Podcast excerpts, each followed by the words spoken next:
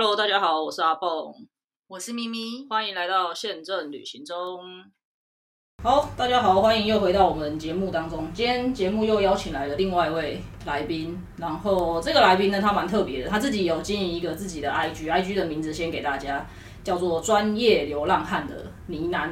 那我们待会整趟访谈就会用流浪汉来称称呼他，因为他也不想要 他他给我的称呼就是这个，所以所以我就用这个称呼来来跟他对谈这样子。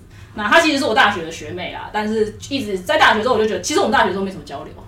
对，我们我们是真的没有什么交流，只有可能篮球场上偶尔会会碰到，但但我就一直觉得他是一个蛮酷的人。然后我我知道他毕业之后有到欧洲去，但我不晓得那个整段旅程是多么的那个，就是哎，我没有自我介绍，完蛋了，我是阿蹦，我是咪咪，对对，大家好，好，没关系，那我们继续。好，所以学妹好像毕业之后就到了那个欧洲去，蛮长的一段时间。然后回来之后，我才发现他开了这个 IG，我自己也追踪了一阵子，那觉得真的太酷了，就是他有很多故事，我真的觉得很想要进一步跟他聊聊。所以今天也很开心，透过这个机会邀请到他来到我们的节目当中，要跟大家 Hello，大家好。其实对我这个年纪来说，我会觉得非常特别，因为你知道我这个年纪从小就是乖乖的，然后就是按照这个路，然后你其实我们这个年纪就是能够接受的资讯也不是那么多。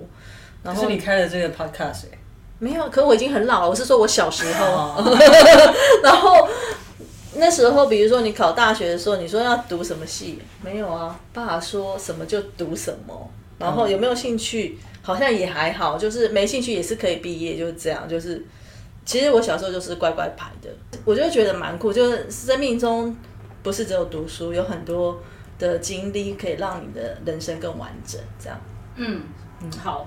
那如果据我的了解，我没有弄错的话，你应该是去欧洲流浪了大概两年多的时间。对，对。那在这之前呢，就是是什么样子的情况启发你，或者是你是受到什么刺激，让你决定去做这件事情？做这一定是刺激吗？其实我这个人有点流浪癖，嗯，对。然后您刚刚提到就是你比较怪，然后从小就是比较叛逆，嗯，对对，就很容易出去外面，然后回家就全身都是伤，到后来妈妈就会很就是习以为常，然后常常就是可能看我全身是血，也就不痛不痒，但是自己处理这样，妈妈就挥挥手叫你自己想办法。对，所以个性上吧，本来就比较过动、活泼，讲好听活泼，讲之外就是过动一点。对，然后呃，我们家其实小的时候就很常旅行，嗯，对，以前就是爸爸会开车环岛都不知道环了好几圈那种，然后爸爸以前是曾经在日本留学过，所以我其实很小的时候第一次出国是四岁的时候被爸爸带去日本，嗯，去冲绳，然后之后也有去过东京好几次，因为那是爸爸那时候留学的城市，嗯。对，所以其实日本就小时候还没有成年以前，日本就去了可能四五次有，对，那该说是有这种支持或是环境或是耳濡目染吧，对，然后再加上个性的关系，所以就特别爱跑嘛。那所以就其实，在去欧洲之前就已经先去过大陆，去过呃纽西兰、美国交换学生吗？我有看到你讲，呃，纽西兰对，对然后大陆的我最近还没发，对，因为大陆我本来标题想要下一个飘向北方，然后觉得好像有点敏感，不太合适。就最近刚好出现一些议题，然后呃，就换一个标题，对，可能要改标。对对对，就是因为我去那次大陆那次去是去北京的，在更北一个在内蒙跟北京交界的地方骑马，所以才会有飘向北方这个标题。哦就是我是为了去骑马，我很想去一望无际的草原上面骑马，然后我就真的去了这样。对，所以就一直以来就还蛮容易，有时候工作久了，然后你会需要一个。要沉淀期也好，要说是转折也好，要说是一个出口这种一种逃生口的感觉也好，我就会出去旅行。对，然后像现在疫情嘛，其实疫情之前我工作也是会没有你们那么常飞啦，就机会上，但是因为以前工作也是有机会去国外参展。那除了工作之外，我后来长大以后发现，工作跟出国挂钩会是一件非常痛苦的事情。对啊，不一样，不一样。对，但是除了工作之外，我自己私底下我也会蛮常出去旅行。就刚好疫情前我命还蛮好，我就去欧洲一个叫安道尔的小国，嗯因为我有一个朋友在那里，我就去找他学滑雪。对，然后也去了日本两趟，刚好疫情前一年，嗯就运气蛮好的这样。可是你这个是大学一毕业就去吗？这个是我其实大学，因为我们我是他学妹，但不同系。嗯。那我们系其实是其实大四已经开始可以实习，因为没什么学费。嗯。大四的时候，其实我是去航空公司实习过，哦，对，他在机场实习，对他待过在松松基，对然后那一间现在倒了，而且，我而且我一去实习就远差是啊，不是不是是更差我们是上过国际新闻那个版面。的，对对，而且是我去实习不到没多久就上国际新闻版面。对我其实也觉得我还蛮容易出事，各种层面上都蛮容易出事，所以就比较容易有故事。因为故事是讲发生的当下是事故，然后过了以后才会变成故事。对，然后在航空公司之后也有去做过 forward，就是海运承揽业。那个是正职还是？其实算全职，就是领薪，然后一到五都进公司上班，正常但是是但是是大大四吗四？是大四。哦哦，OK，是大四。好。对，就已经我已经不用去学校上课，而且我在台中上班，对，然后那个实习结束之后，我就觉得，我如果现在进入就是就业职场的话，就没有这个机会了，所以我就决定就是要疯狂趁年轻，就实习结束我就先去欧洲，对。那我其实，在那一次去欧洲之前，我大学就已经有去过一次，这也是为什么我会再决定去欧洲待两年。我大三的暑假用打工赚的钱，就报名了德国海德堡大学的德文课程，这样就是一个 summer course，、然后在那里一个夏天就认识很多很疯狂的欧洲朋友，就是年轻的那种欧洲人，你可以想象吗？他们真的是对，所以就算是我有一个美好的回忆，然后有一个嗯很好的体验吧，所以我会很想要再回去欧洲。那你去那个，我有看到那一篇，嗯就是肯定有介绍到海德堡。那你你去报名那个学德文，是你已经有基础，还是你完全零？没有啊，。我是零。我们去了以后，他会帮你能力分班。好，你就是从基础的从字母开始，对，就从发音从零开始。然后老师用英文。教学。嗯，有些是纯德文，有些是用英文。对，那不是就 两条线，就完全听不懂老师在讲什么。不会。可是我觉得你在那个环境下，你很容易我啦，可能每个人不一样。但是我是一个还蛮喜欢新环境，嗯，然后蛮喜欢学习新事情，尤其是语言这种东西。文化这种东西我还蛮喜欢的，对，所以像我一去的时候，其实我还发现我去了那个海海德堡大学同梯的有一群是台大一整个 group 带去，对，所以他们都会一群台湾人就会自己，然后有一群是大陆的学校，一群是韩国的学校，所以看到亚洲人基本上都是一群一群一群都是同校同样认识，但我就算是可能个性比较奇葩，加上我是自己报名，然后我就刚好混进了一群欧洲人里。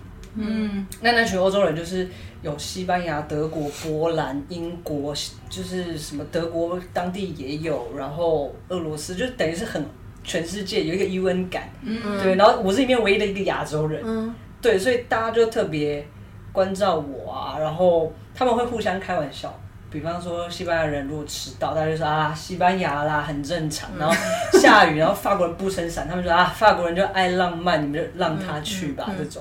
对，然后我反而可以毫发无伤，因为大家会觉得啊，台湾是什么？完全不清楚。你 有没有什么特征？对，所以我不会躺枪。所以你是说你那一般是一个像联合国这样？不是，其实因为，嗯，我那一群联合国的朋友，我们散落在不同等级的德文课里面。OK，对对对，嗯我们是按照能力分班的。然后我刚好，我刚刚有提到我去安道尔的那个朋友，他就是我同学。然后我们在分班以前，我们就也是一个怎么讲很瞎的巧遇，就只是因为我在 checking 的时候。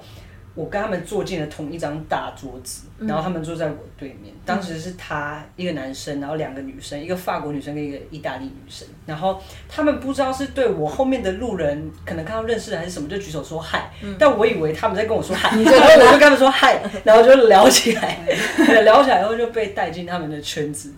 对，所以从那之后我们就一起去 Mensa，就是下课大家一起。各从各自的教室去吃午餐，然后回家睡个午觉，晚上约出来泡吧，就是很还可以睡午觉，所以你们只上半天课。对欧洲真的很爽。那那你们是住那个大学的宿舍吗？呃，每个人会被分配到不同的地方，这个也很有趣。有轰妈的人爸吗？看你，如果你有钱一点，你可以选做这个选择。那如果你是填就是 accommodation only，、那你就是有的人是住在老 Old Town 的那种老城区的旧宿舍，有的人是住在可能新院区的新宿舍，就很潮流，然后很像胶囊旅馆，一人一格。然后有些人是被分散在城市各个角落。那我的话，我刚好被分到 sharing flat，、嗯所以我其实是跟当地的德国学生住在一起。我的 flatmates 都是海德堡大学医学系、海德堡大学的教育系的学生，然后可能刚好里面，因为他们本来就是一个 share flat，其中有一个人要回家过暑假，所以有空房，他就把自己的房间租出来给我用。嗯那他是你是跟别人睡在同一个房间，像嗯没有自己的自己的房间。哦，那你这比较好啊！我想到那个像太空舱，那不是很小，哦，没有我们的，我其实我的生活环境是我觉得还蛮好，而且我那个 flat 还蛮妙，我们是四个 flatmates，、一个人一间房，然后共用浴室、厨房、嗯客厅这样子，就像台北那种分租的、哦什么雅房那种感觉，对对对，那种感觉。嗯。然后重点来了，我们还有一个阳台，而且我们阳台很大，然后阳台的格局很妙，是只有两个房间可以通往阳台，然后其中一个是我的房间，所以大家都要从你的房间才能出。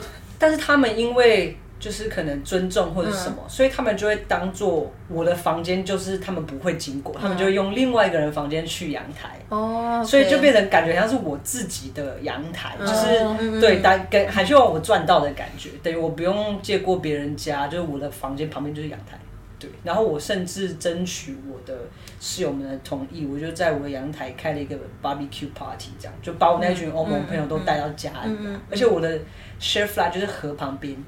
就是在内卡河畔，嗯就是一个以欧洲人的标准来说非常惬意。嗯所以我那些意大利呀、法国啊、西班牙同学知道我家住这样，他们说啊，你很幸运呢，这样。嗯对，你那个河就是从海德堡上面可以看到的那一条河吗？e 就是内卡河，我我他就是完全不知道那个地理，但是我有去过海德堡，因为我看他的那个 那个文章以后，我就去回想说，呃，我上次去的是不是海德堡？因为我那次去欧洲是海德堡的。没有很深的印象，是因为我们在那边得到我公公的病危通知，所以我们只去了一下下，我们就赶快就是挤在那边改哦那很机票。对，但是我有印象，就是说在那个海德堡上面可以看到一条河穿，对他们有一个过这样很有名的老桥，我不确定你们有没有去到。其实真的很可惜，因为我觉得海德堡是一个很像童话故事的地方。对，所以我在海德堡的那一个夏天，我每天醒来都觉得我活在童话世界里，就是这世界怎么这么美？我只有去看那个那个城堡一下下，然后、哦然后就下来，有到一个好像广场这样，然后喝喝啤酒。那我大概知道你在讲的地方。嗯对对，那是我们学校附近嗯，我连第一院都还来不及逛，因为我就是想要第一就是他们的超市嘛。康斯美。对对对，然后因为东西非常便宜嘛，然对，后而就且连安瓶都很便宜，大家去德国就会狂买安瓶。而且其实安瓶本来是不准带的，你知道吗？哦真的吗对，安瓶好像是不能带进来的，是哦，可能是就是还是现在改规定？因为以前我好像看过那我那时候我也有带，因为我完全不知道它不能带啊，所以我就被拦下来。没有没有。后来我是听人家说，其实不能带，就是有胶囊跟安瓶哦的差别。啊那胶囊一片才零零点多欧，对，零点多欧，那台湾而且六颗然后好对你回来送人家，觉得就很方赞，对啊，就搜刮很多，都还来不及好好的逛，就完全无法，所以我就只有对这个印象。真的我会问那么清楚，是因为我自己对自己的。呃，就是我年轻的时候没有办法过这种生活，所以我希望我退休的时候，我可可以以去去呃欧洲的其他国家过这样的生活。那因为我最喜欢的城市是呃最喜欢的国家是意大利，哦所以有可能我会去意大利，所以我就一直会棒会问这个问题。他有年龄限制吗？没有海德堡那个，你说念书吗？没有，嗯没有，没有。他那个其实我觉得很棒哎，因为他是我其实可能不确定规定有没有改过，但是我印象中就是只要你提出语言学校的申请，就是它就是一个 summer program，嗯，对，然后他就会给你一个临时的学生证。超屌，它是用护背机印出来的，但是那张卡比我的国际学生证还要有用三百万倍，真的、哦，嗯感觉好像可以自己仿造的就感觉。就超级对。嗯但是凭着那一张纸片，我在卢森堡、德国，就基本上欧洲区什么搭公车有时候不用付钱，去美术馆不用付钱，各种学生福利都不用付钱。然后你拿你国际学生证出来，大家还会嗯，这是什么东西？对，那我有看到你的那个 IG 的第一篇是嗯去意大利嘛，对不对？啊，我就是在意大利教中文，那那个工作是怎么会有找刚好找到这个工作？呃，其实我那时候想要去欧洲的时嗯。候，就是觉得也是很随缘，嗯，就我这个人就是比较嗯。随便一点，就随性一点啦，所以我就是依照我要找到哪里的工作，我就去哪里。嗯嗯嗯嗯。对，所以那时候刚好嗯，射飞镖，诶，类似类似对会翻书的，对。然后刚好那时候找我的第一个就是这个工作，他是在意大利的一个算单亲妈妈吧，嗯嗯，然后他就在找一些可以当他们小孩家教教中文对的，那要去哪里可以被找到？因呃有一些平台，OK，比方说，我那时候用的是 Help X，嗯，以前不用钱，现在好像要会费，哦，应该也不会那么夸张的贵吧？就可能是一年，多少，可能十二十欧之类的，我猜我猜，对，就我所知啦。然后还有其他一些平台，比方说 Workaway，嗯，这一类的。对，那现在因为我那时候也有一段时间了嘛，所以现在搞不好有更多更新的嗯。平台，或者甚至是 App 之类的，现在交流很方便。嗯没错。所以哦，然后脸书啊，跟就是古法还是会有人在用啦，就是嗯 as long as it works，、所以脸书也会有一些社团，然后会有人就会争，要么工作，要么 au pair 或者是 helper 这种，对，都会有。所以他联络了你，然后你就觉得还不错，就去了。我就觉得谁找我就好啊，我不觉得我条件很好，所以别人觉得他们对我有兴趣，然后我们符合时间对得上，那我就觉得 OK。对我条件没有很好，所以我自然不会选的很严格嘛，我一定要有怎么样的待遇或什么的。对啊，我就是真的比较随便。那你不会？那他是在意大利的，你说中部？他在对他在一个叫做 Nocera Umbra 的地方，他最有名的城市离他最近是阿西西，我不确定你有没有听过阿西西。然后再更大一点的城市的话是 Perugia，嗯就是一个很有名的大学城，所以我就在中部那一带就混了蛮久。对，它真的是一个深山，深到我的手机会没有讯号，这是与世隔绝的那种深山。所以他要去哪里接你，对不对？不然你怎么到得了他的家？呃，我是从罗马，我先去罗马玩，然后再从罗马搭火车，嗯，进 Noche la Umbra。它里有火车站，嗯然后他家还在 Noche la Umbra 的山区，所以他接到我，他开车回家还要再开个半个小时的那种，二十到半个小时，而且那个山路真的很猛，他们的山路是不铺柏油的，就真的是产业碎石。哦意大利其实很多，而且我后来有想过，然后跟朋友讨论过，为什么他们不铺柏油，因为会结冰。哦所以其实这样反而安全，对，比较滑，然后比较不滑。冬不天不，我是说柏油就比较滑。对，冬天反而比较安全，因为碎石你可以不用上雪链，但你柏油你一定要上雪链。那后来你好像做了几个，哎，有做到一年吗？在那边？呃，我在那里大概，因为我后来跟他们家的人就变成朋友，所以实际上我工作大概是其实三个月，可是我很常回去，就等于是我后来换工作，然后或者是我只要有休假，我都还是会回去找他们，所以就是一直进进出出这样。所以其实我护照上面的进进出关都是意大利的章，意大利各个地方的机场。嗯嗯，那我也蛮好奇的，为什么一个住在意大利深山的欧洲人想要学中文？哦，对他们很酷，因为他们其实他们欧洲人的想法、思维、生活逻辑跟各种模式都会，嗯，以亚洲人的角度来看的话，不会很一般，嗯，就是还差距蛮大的。像他们就是比较 spiritual 一点，然后他们就会很重视一些。就比方说，台湾人会觉得小孩就是要乖，就是要考试成绩好，但他们可能会觉得小孩就是要，嗯，安全，不要伤害别人，然后多开发一点。所以我当初也问过那个妈妈说，为什么想要学中文？她说她自己是嗯 European 的，类似那种中文叫做按摩可是其实它是欧洲药理学，就是古典的欧洲药学，有点像我们的中医。嗯嗯然后它就是欧洲的中医，这不是中医，就是欧洲的古典药学的那种按摩师的感觉。对，然后他觉得。他们也会去研究一些 acupuncture，就是嗯，针灸，对，就是他们也对中医这一块很有兴趣啊。那可能要先会中文，他才觉得他。其实他不会，可是他会让他的小孩学，因为他觉得中文是另外一种逻辑。嗯。所以当你去学这个语语言的时候，你的脑部不同区域会被开发。哦。对，所以他从小就让他的小孩有不同的嗯小帮手，或者是说家教来教英文跟中文。他说他小孩的前，他有两个儿子。所以就是可能前五年到八年，他们先英文嗯的小帮手，然后他们有了一些英文程度之后，就换中文的小帮手。嗯，因为你可以用英文跟他解释。对，所以我们是用英文跟中文，然后我同时可以学意大利。所以其实我在意大利的时候也会说意大利文。嗯，对。你怎么会想说，哎，我差不多三个月或五个月，我觉得，哎，我好像应该要去下一站了。哦，我第一次去是我把行程都规划好。就第一次我去，其实没有想过我会在欧洲待这么久，其实，所以我拿的是就是旅游的签证，嗯，对，所以我那时候已经先九十天，对，所以我那时候已经先安排好了，就是我要在这边待多久，然后下一站是哪里。我那个时候的下一站是海牙的 hostel，嗯，对，我的下一个工作在荷兰海牙，然后是做就是青年旅馆的伙伴员工这样子，对，所以我。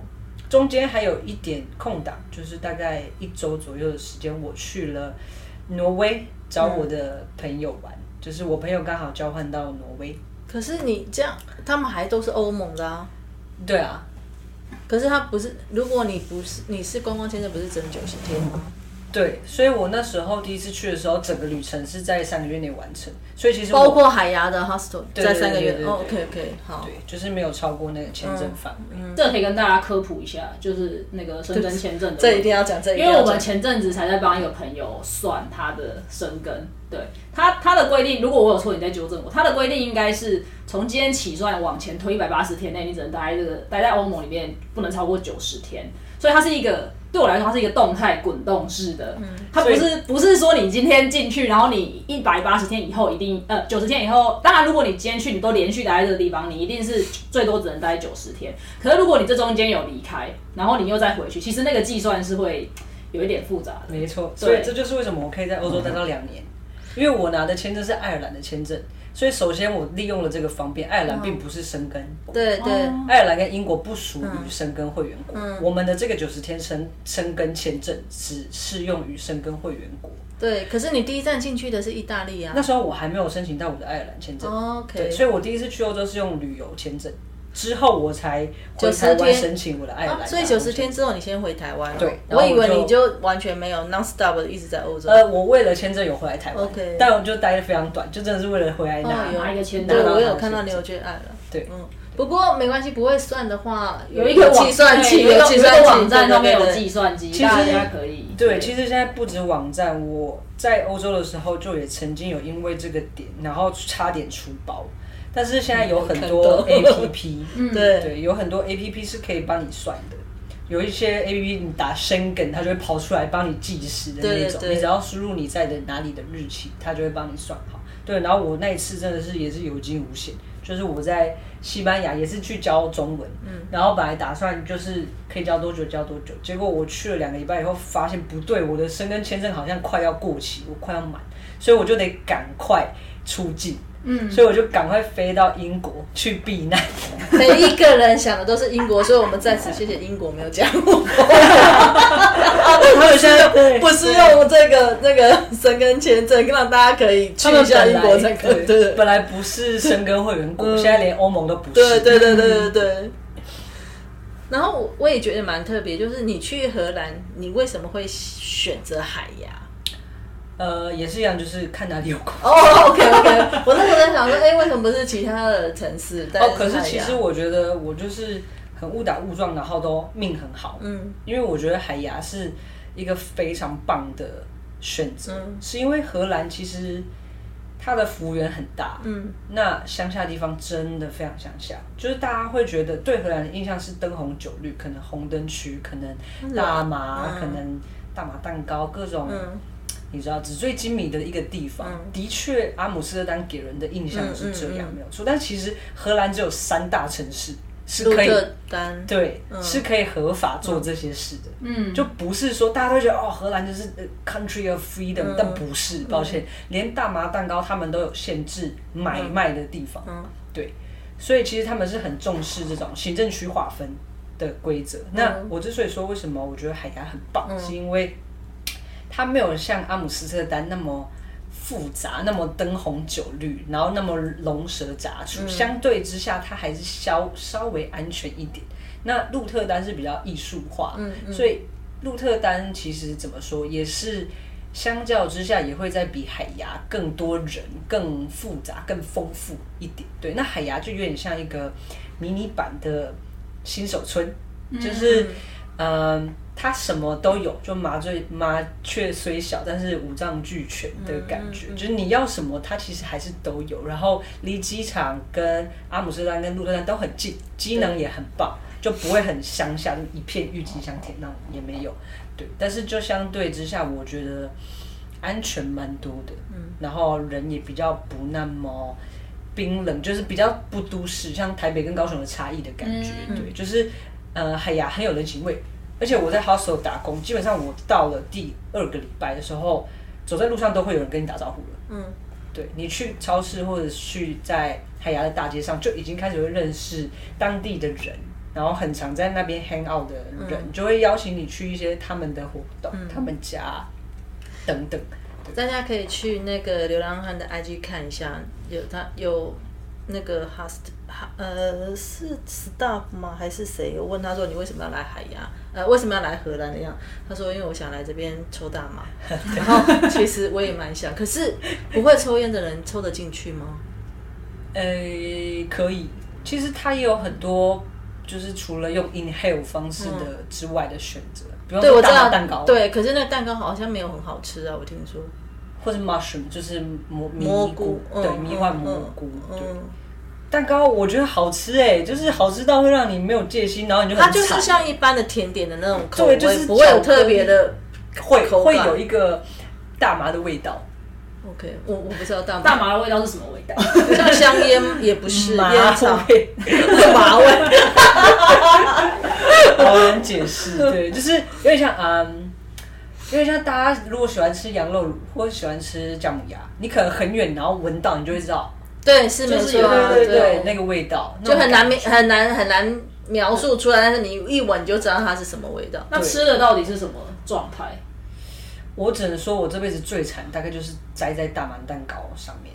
对，因为他没有戒心，可能吃的过量。呃，一方面我觉得的确我也吃过量，因为他们是算欧洲人的 dose 给我，然后我是一个这么小只的亚洲人，嗯而且你要想外国人都人高马大，那荷兰人是更高。对，荷兰人特别，对啊，女生随便过来一八八，我都要抬着头。而且他的那个马桶我脚够不到地上。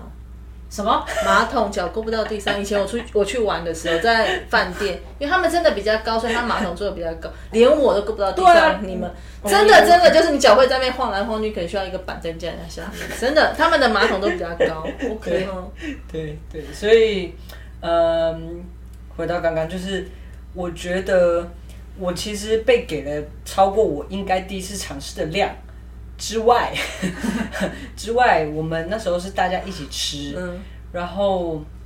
呃，我把我朋友的浴缸吐塞了。对对对，我有看到，我有写说你吐了，吐了。对对，就是基本上真的是非常迷幻啊！嗯我人生大概最迷幻的时候，就是你闭着眼睛，你也觉得你看得见，你看进桌子，你觉得你看进它的原子，然后你觉得你可以看见时间等等。就很多人会说，呃，你在那个状态的时候会看见独角兽或什么的，我觉得那个都还、啊，OK，那个都还太轻微了。对我可以形容的让大家比较有一点感觉的话，就是想象你现在觉得你现在看到的颜色是蓝色、绿色、红色，对吧？嗯。但你在那个状态里面，你看到的世界不再是三维，嗯，可能是四 D、五 D，然后全彩 Full HD 的，所以你会觉得哇哦，怎么这么厉害的感觉？有点像，不知道大家有没有看过《奇异博士》这部电影？有啊，他在找那个 Guru 的时候，Guru 不是把他丢进了一个像 Journey 的感觉。我那时候看的时候，我就想，他们应该是吃过。那你我要说什么？那你会一直傻笑吗？大家都会笑。对，因为。你知道 我基本上就是比较负面的人，然后也不太常笑，所以我以前小时候也曾经会想说，因为周围有个朋友曾经试过，但是他们是自己卷的。啊，卷我烟。古时候哈，嗯，三十几年前，我们现在还是别这样。哦，OK，然后我就觉得说，哇，好酷哦！就是说他们的反应，我觉得很酷。就是我想说，哎，有时候很烦，可能来偷吃一点这个东西，应该可以那种人生开心一点。反正人生苦短嘛，哈。的确会，我觉得整个人会变得很放松，所以一旦有人笑，你听到别人笑，情绪就很容易渲染。嗯有时候你甚至不知道他在笑什么，可是你看他笑，你就会跟着跟着笑然后一旦大家都笑，就停不下对对对对，对，会有这种。嗯嗯，但是我觉得，嗯，其实只要是安全的，就像我在我的文章里面有提到，我其实还是会在使用以前先知道更多资讯，就尽可能的取得这些资讯。那我有一些朋友，他们很有这方面的经验，我就会去问他们，他们也会真的跟你说，比方说。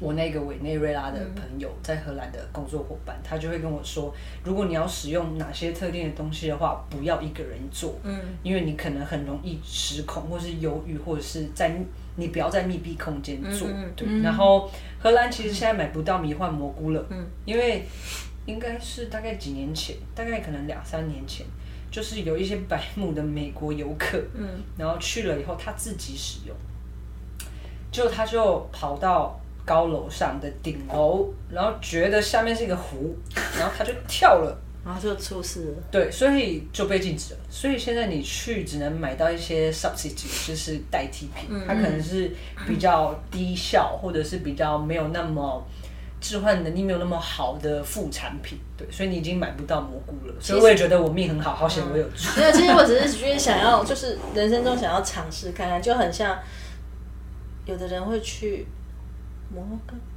不是。哪一个国家？埃及？抽水烟，很多欧洲其他某一些地方，然后我就看到有一些我的连友会去抽，其实他们平常在台湾也不会抽烟，但是就觉得你到那个地方，你就是尝试尝试一下，对对对对，其实也蛮酷的、啊，在那边躺着抽水烟，自己幻想自己好像清朝的时候在抽鸦片。水烟网在印尼抽过一次，在台湾吗？对对对可是那感那个氛围感觉不对啊，他就是在台湾，就 是没办法骗自己说我现在正在说某一个什么地方。对，但是我觉得就是还是都要注意安全啦。嗯嗯，好，那其实呃，当我其实有跟我的朋友分享说，哎、我今天要跟个很特别的来宾聊，然后呃，是一个呃年轻人，他那时候一学大学一毕业的时候就去流浪两年，然后大家刻板第一个印象是什么，你知道吗？是什么？他家一定很有钱。哦，对，我是说没有啊，我看他都在青旅打工，所以你这一块要不要跟大家讲一下？就是说，其实穷游的这个部分。对，就是说我并不是嗯拿了几百万出去在那边挥霍的，对，呃，我想一下实际数字。我当时出国的时候，毕竟会还是会要求财力证明嘛。但是、因为欧洲人会，他们会看你有没有医疗保险，第一个，然后再是财力证明。但其实财力证明大概也就是台币可能十万八到十万，嗯对，我记得好像是，所以大概就是我的存款够，我就存款全部拿去申这个财力证明，我就可以出去。嗯，那我其实，在欧洲都是真的是非常穷困的旅游的那种。我睡过机场，睡过路边，在外面野营过，然后也过过很嬉皮士的生活。那我觉得这个要看人，并不是说，嗯。这个可能就会造成为什么我这么奇葩或者我这么特别的原因，因为其实这是需要一点心理素质的，嗯然后也需要很多的贵人跟机遇跟缘分去帮忙你，才有办法这样做。对，那有不有钱，我觉得不是重点，重点是看你想要什么样的体验。嗯对，那我自己就并不是说我一定要住饭店啊，嗯或者是我一定要，好啦，吃饱穿暖穿暖，当然是希望尽量可以嘛。对，但是我真的就是一卡皮箱，而且我的皮箱还不到十三寸，就可能十寸的一个行就登李箱，机箱对啊小，就是登机箱，然后我就可以在外面活两年。所以如果你可以办到的话那你，要春夏秋冬的衣服怎么？对，所以所有我所有的家当就是一卡皮箱。所以如果你可以做到的话，我能做到的事情，我相信你也可以。在青旅的话，你是只打工换宿而已，所以没有其他薪水。呃，我做过很多工作，有些是给薪，有些是给一点点薪，叫做微薪水；有些是呃只供住宿的。嗯，那形态有，比方说呃，像刚刚提过的教中文那种，通常教中文就是包吃住。嗯，那有些家庭的条件好一点，或者是国家的财力环境条件好一点，比方说瑞士或是德国这种，他们还会供你零用钱，有些也是有可能。那所谓零用钱就是可能。呃，一个礼拜五十欧、八十欧、一百欧不等，对，就是可以谈之类的，对。那有零用钱的，嗯，当然就更好嘛。嗯。那我自己是都做过，我是做过的是像我在意大利教的，就是包吃住，嗯，然后没有零用钱，但我就觉得这样我已经，省了很多钱。对啊，我已经不用很什么开销，基本上包吃住我就嗯，可是那你需要一到日都要教中文吗？呃，会有一个讲好的 schedule，比方说每天你要工作几小时。嗯嗯，不管你是做什么样的工作都是。那青旅可能就是四个小时起跳嘛，嗯青旅可能会要求你四到六个小时。那其他家教就是看你跟家长怎么自由的谈。四到六小时已经比我想的少了。我们随便 随便到八小时对，或者是那个其实四小时对欧洲人来说已经很多了。嗯，对对。然后我在青旅的时候，哦，像。荷兰那个青旅的话，我觉得它很棒。我很喜欢那青旅的原因是因为它不止供你住，虽然说是供你住，但有的时候它还供你额外的吃。像荷兰的青旅是它会供冰箱里的牛奶、鸡蛋、火腿，光是有这三个我就已经很满足。然后再但他加上那个是只给你们，还是客人也会有这个呃，那个是员工的福利。？OK OK，对，然后没有了，老板或是主管会去补。嗯然后一楼是酒吧，嗯所以我们很常就去那里蹭酒喝。嗯对，然后早餐有时候他们会叫一点就是比较豪华 fancy 的早嗯餐，然后结果客人买了，可是他们没有吃，原封不动，那就变我们的。有有有然后嗯茶，嗯 bar 里面有很多茶或者是一些额外的福利，就是这些对我来说都很很物超所值。我看到你有写说常有时候也会偶尔被客人喂食，哦，对啊，对对啊，嗯对啊，对啊，对啊。然后虽然说讲的是帮你住嘛，但你要想在欧洲冬天，你有暖气，你有 WiFi，、你有热水可以洗澡，你就不对我来说，这个生活品质就很好了，我觉得很够了。嗯对，青旅的话的呃，你做过的这些青旅，大部分的员工都是几人一间？嗯，通常不一定，因为每个青旅的房型不一样。嗯然后欧洲有的时候青旅可以夸张到，他们是那种 three layers bunker bed，、就是三层的，顶到天的那种。然后有时候一房有可能十二到十八个，不一定。但是我刚好运气比较好，是我工作的这些旅馆都是四人一间，嗯我们员工都是住四人一间，嗯嗯，对，对，刚好。那呃，像你刚刚有提到说，你可能每天的上班时间只要四个小时到七个小时。六小时。呃，对嗯，那那其他的时间你就是在城市里游荡吗？还就是是想办想干嘛干嘛。对啊，就是其实我觉得做青旅还有另外一个好处是，你可以快速取得所有当地的景点资讯、美食资讯嗯嗯嗯，加上人脉资源，因为你必须要提供客人这些东西，对对对所以你自己会先有。对，所以这也是我很喜欢找青旅的其中一个原因。对，像我那时候在希腊的时候，就是你必须要知道，哎，甚至是他们那个夏天有一些，嗯，在古城里面，因为希腊就是走到哪都是古迹嘛，那嗯那到处就是一个拱门、一个圣殿、一个什么神堂什么之类的，那他们就是会有一些艺术的巡展。所以，比方说几号到几号在哪里会有一个露天电影，几号到几号在哪里有演唱会什么的，所有这些资讯就是观光客需要的，嗯我们都会知道。那我们自己有空，我们当然就对对对会都要去玩对，然后去了你还会遇到你的房客，房客还会请你喝酒，生活就是这样，我想请问一下，在青旅要必须要做些什么工作？必须啊。就是说，不呃，也许你做的不一定是其他人做，就是会有什么类，比如说柜台类，然后清洁类，然后比如说换床单或什么这些。对，像你刚刚提到那些，其实不外乎就是这些。基基本上主要分大类的话，就是呃房务跟接待。嗯，对。如果要分硬要分大类的话，对，那这中间就包含了非常多细碎的杂事。对，那你房务的话，有可能就是依照各间青旅的营运方式不同，那有的你就要帮忙洗床单，可能你要拿脏床单、毛巾什么的去附近的干洗店洗啊等等。那基本换床单什么、打扫卫生什么，这些都是基本的嘛。那接待的部分的话，也是就也是因旅馆而已。对，像我在希腊那一间 hostel，它就比较亚洲一点，它真的是。客人想要有什么，他都会尽量的满足他们的需求，所以甚至有吹风机，有什么。但是其实，我其实回来台湾的时候，也有台湾的 hostel 找我想去当正职，就是台北。嗯嗯，就是。也是有一些比较潮流一点、新兴一点的 hostel，但是我去了以后，我发现在台湾那个那不叫 hostel，就是对欧洲人来说是旅馆的感觉。对，那个就是饭店，对，它不是 hostel，hostel 就是不会有人管你的地方。嗯，hostel 就是你什么你都得自己想办法。对，他就只提供你一个床，而且 hostel 甚至会要求你在走之前要把你的床单、枕头套拆下来。嗯。然后丢到他们指示的地方，就是你是需要自己去做很多事情，所以才可以这么便宜的价格让你供你这个 accommodation。对，但是我在台湾目前是没有 遇到过。那嗯，房务跟柜台是会轮流吗？因为我讲白好，可能有人不喜欢扫厕所嘛，那结果叫他三个月都在扫厕所，他可能很闷。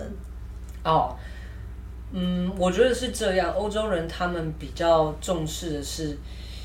假设这一间 hostel 它的 routine task 是日常生活的工作是这些，那就是大家轮流。OK，对，比较公平。但是像你说的，嗯，像有些 hostel 它其实就不把 reception 这个工作给你做，嗯嗯，你就只负责房务，就是小帮手就只一律都负责房务。那也有一些就是像。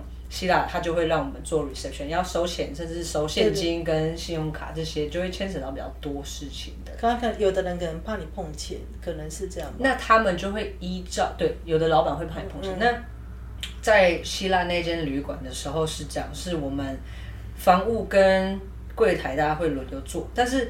因为你做的工作性质会跟你的能力有关，所以如果你英文不够好的话，那你就只能多做点防务了。嗯对，那如果你收钱会出差池，或者是你不够 warming、不够 welcoming、不够做 reception 这些特质你比较少等等的话，那你也一样会被排比较少的 reception 班。对，那当然说，如果你的条件能力都没有问题，你想要哪方面的安排是可以沟通的。就我想要多做一点 reception，我想要多做一点防务等等。对啊，那希腊的那间青旅有冷气吗？有哦，因为我看我看，但是我的我的没有，我的员工宿舍员工宿舍的房间刚好坏掉哦。对，所以我们那时候还会偷跑去房客的房，对啊，那个超热的，非常非常对啊。我们会卷铺盖跑去那种大通铺房型 偷睡个晚上，然后早上再回来这样。对啊。讲到希腊，你是不是有个乐色寻宝的计划是在希腊？哦，对，那个跟废弃空屋是也是一样的概念吗？就是因为刚好那时候我的工作伙伴们，他们就是很人道主义，然后很 feminist，然后很就是嬉皮主义、社会关怀主义的人，所以他们去希腊是去难民营帮忙。嗯，对。然后当时我因为认识他们，所以我也有去帮忙了几次。对，就是去真的是 refugee camp，然后。呃，帮忙分食物啊，这些分物资啊，这些。对，那那时候因为他们就是在这方面还蛮有经验的，所以我们就会常常去呃巡视，然后去找有没有空屋啊，或者是刚刚提到的 trash bag，就是有时候在路边就会有一些感觉是人家丢到的垃圾，然后我们就去翻，看看里面还有没有可以再使用的东西。对，像。其实我在意大利也有遇到这件事。我在罗马的青年旅馆，不是我工作的地方，是我下榻的青年旅馆。然后附近的两个街口外有一个子母车。嗯，有一天我的嗯，就是在青年旅馆里认识的朋友就跟我说：“哎，你等下出门的时候，你去那个子母车那边绕绕看。”我说：“怎么了？”他说：“那里有人掉了一堆纸箱，里面有各式各样的物资。我说什么物资？他说有吃的饼干，然后有饮料，然后还有鞋子。我说啊鞋子，然后说好，然后我之后就真的去看，真的有鞋子，就是一盒一盒，而且是全新的鞋子。但是就是 free size，所以没有我的尺码的话，我就没办法，我捡了也没有。他那那是故意丢吗？就是嗯，他就丢在垃圾车旁边，那应该就是要丢掉的吧？他可能对不管是什么原因，然后很多人也都在捡。没有，因为我刚我为什么有印象以为是法国？是你有提到有法国还是？因为我我也有看呃其他的 YouTuber，然后有的 YouTuber 他就是他有专门拍说在法国的垃圾里面找吃的，因为啊法国人也是很常对丢丢东西，然后他就会说你看这个就还可以吃啊，然后这个什么这样子，我刚开始也会觉得。就是会有一点心理障碍，但他们很会利用那些。我的那些朋友，就是我在希腊一起去做这个垃圾寻宝的朋友，他们就是法国人，哦，所以他们也跟我说过你刚刚提到的这个情况，没错，这是事实。因为其实，在欧洲，我觉得 food waste 是一个很大的问题。嗯，不光是法国，我觉得全欧洲都是。我在爱尔兰有做过餐饮业，嗯，我有看过他们真的是一大口牛排，他可能吃了三口，然后全部薯条、菜什么他就不要了。是客人就不要。对，客人就不吃了，等等，就是欧洲人其实，在食物上面非常的没有节制，我觉得。他可能没有像我们从小会说，如果你这样的话，这以后你要 你以后要吃的东西，对，什么你下地狱慢慢吃，没有这个文化。对，可是也不能这样说啦，我觉得这跟时代也有关系。其实古老的时候，欧洲人也是大家。年代就是资源不够的时候，你总是会想尽办法挤出最后一滴汁嘛，对啊。所以其实欧洲有一些像英国，呃，在这边刚好顺便帮英国平反一下，虽然我也是就是小小的，大家常常觉得英国是美食沙漠，就是只有 fish and chips。可是其实英国的传统料理是，他们一只牛，他们会从牛尾巴吃到牛耳哦朵就是所有的内脏他们也都会吃掉。所以真正传统的意式料理其实是非常 rough 的，就是上一道菜可能是你看得见它是什么器官的概念，哦对，那是正宗的英国料理。那你料理的好，其实是好吃的。有你有其他平凡，因为我最不想去的国家就是英国嘛因为我超爱吃的，所以，然后我又不爱我为什么会选意大利？是因为为什么最爱意大利是好吃的，法国也好吃，可是我太贵，不是。我是没办法那么假白说那个很小 很小声，或者是东西很小。然后意式就是比较 family 的感觉，就是啊它是好吃，它也可以稍微高级一点，但是它相较法国还是比较粗犷一点，对，比较圆形一点，然后可以大口吃肉、大口喝酒那种感觉。我是比较喜欢这样子。其实我在意大利待的这些经验，让我觉得台湾跟意大利很像，我们有非常多的共同点。首先，我们都是狭长型的岛，嗯嗯嗯再来，我们的岛都被中间的山脉隔成两半。，OK。再来，他们的文化也是分南北，嗯，对他们对也有南对对对对，北战争。北翼跟北翼的人会笑南翼的人，南翼的人会觉得北翼的人太冷漠嗯等等。北翼好像比较有钱，对不对？对，就跟台湾一样。嗯，其实 我没有，应该说就是文化上也很类似，嗯就是南部人热情，然后慢，然后随和随便，嗯那北部人就是快，然后直接，嗯然后稍微冷漠，就是都市这样子。对，那再来就是他们交通也都很乱，哦，对，然后再来就是我觉得人情味跟台湾蛮像的，嗯然后。呃，食物啊，还有他们对于一些传统价值的观念上，人跟人的连接，你刚刚提到的家庭感，嗯，意大利人非常重视家庭。对对对。对，他们会觉得他们之所以可以有今天的成就，或是他们之所以可以破产啊、经济危机啊，但还是可以存活到现在，都是家庭的帮忙。他们非常重视家庭。而且他好像更，但是他比台湾更母性一点，母系母系社会一点吧。我记得感觉好像有一点。对他们很尊重他们的妈妈，对，台湾呃或者是就华人呐、比较父系一点，没错对。对对，尤其又最近的新闻，对是当妈妈很辛苦，我必须讲，尤其是生小孩的时候。的确的确。我个人其实，在去意大利之前，我不喜欢吃意大利面，哦，因为台湾的意大利面，我觉得就是台湾人的口味。对对对对对，不一样。其实差很多。然后我也不喝咖啡，在哦去意大利之前我不喝咖啡，对。那我后来回来台湾还是喝咖啡，是因为呃工作嘛，大家、大家就是工作不得不。对，但是其实我在去欧洲之前我是不喝咖啡的，但我去意大利以后喝过他们的咖啡，就觉得哦，这才叫咖啡。对我怎么可以不喝咖啡？对对，而且我不喜欢吃很软的意大利面，我一定要有面心的。哦然后那个什么，呃，炖饭也是，我可以推你一间意大利餐厅，台湾，台湾它是意大利人开的，嗯，这可以私聊。可以个两个就这样吗？对，我们就变叶配嘞。没关系啊，因为我们我们也常常讲旅行社，反正我们也没有收钱，我们只是觉得说，哎，这间我们好觉得，东西就推荐给对啊，你。那那那是我们的立场，你要不要觉得那好？那是就是你家的事对因为呃尤其是吃东西，真的见识非常见仁见智，真的是你喜欢吃的，别人不一定喜欢吃。我觉得我会推那件事因为他真的非常努力做出了尽可能的还原。嗯，我觉得对意大利食物的认知。嗯，因为其实我觉得你要在台湾做出道地的意大利料理非常困难的原因，是因为水，嗯，最主要的水、空气、土壤不一样。嗯，所以就算你把原料进口过来，你的气候不一样，水不一样的，你就没办法做出那样的、那样的成果。我在意大利的时候，随便去了超市买一些便宜的料来，我回家随便开个罐头，意大利番茄酱或者是 pesto，嗯，下去就是一个很完美的道地意大利青酱，也道地的意大利肉酱，对啊。但是在台湾没办法嘛，嗯，那那个厨师我觉得他叫 La Locanda，在市民大道附近。敦化王这间我真的是，他真的不知道，他也有口袋名单可以给哦，真的吗？对对可以交换。我很喜欢吃火腿，哦，嗯，神火腿吗？对，然后哦台湾也很少嘛。我可以在，搞不好你知道这间店，有一间专门在卖意大利火腿的，哦，那我不会不会就在行天宫附近在那边那个市场。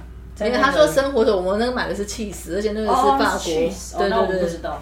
他就叫他也是老板是意大利人，哦，就在我们公司附近，好，一定要告诉我，不我算在这边，是在往北，就是真的行天宫那边。行天宫就在那里。对啊。上，对。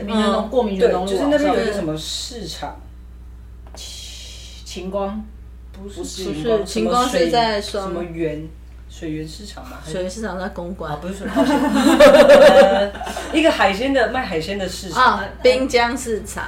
那一带，嗯嗯嗯，对对，就在那一带，嗯嗯，对，这附近。你再告诉我们，我们再去找找。对对对，因为我很喜欢吃 speck，嗯，我不知道那什么，我呃不会讲，我只我只会吃，我不会分辨。因为意大利的火腿有非常多，最常见的就是 prosciutto，对对对，这个是在好事多或者是一些百货公司，对对对大家比较常买到。那其实还有 Parma，嗯嗯嗯，在上面的 parma，，我只知道这两个而已。嗯，对，有很多。那那边的话，就是大概有卖到五六种，都是意大利的。然后它也有卖意大利起司，也有意大利的酒。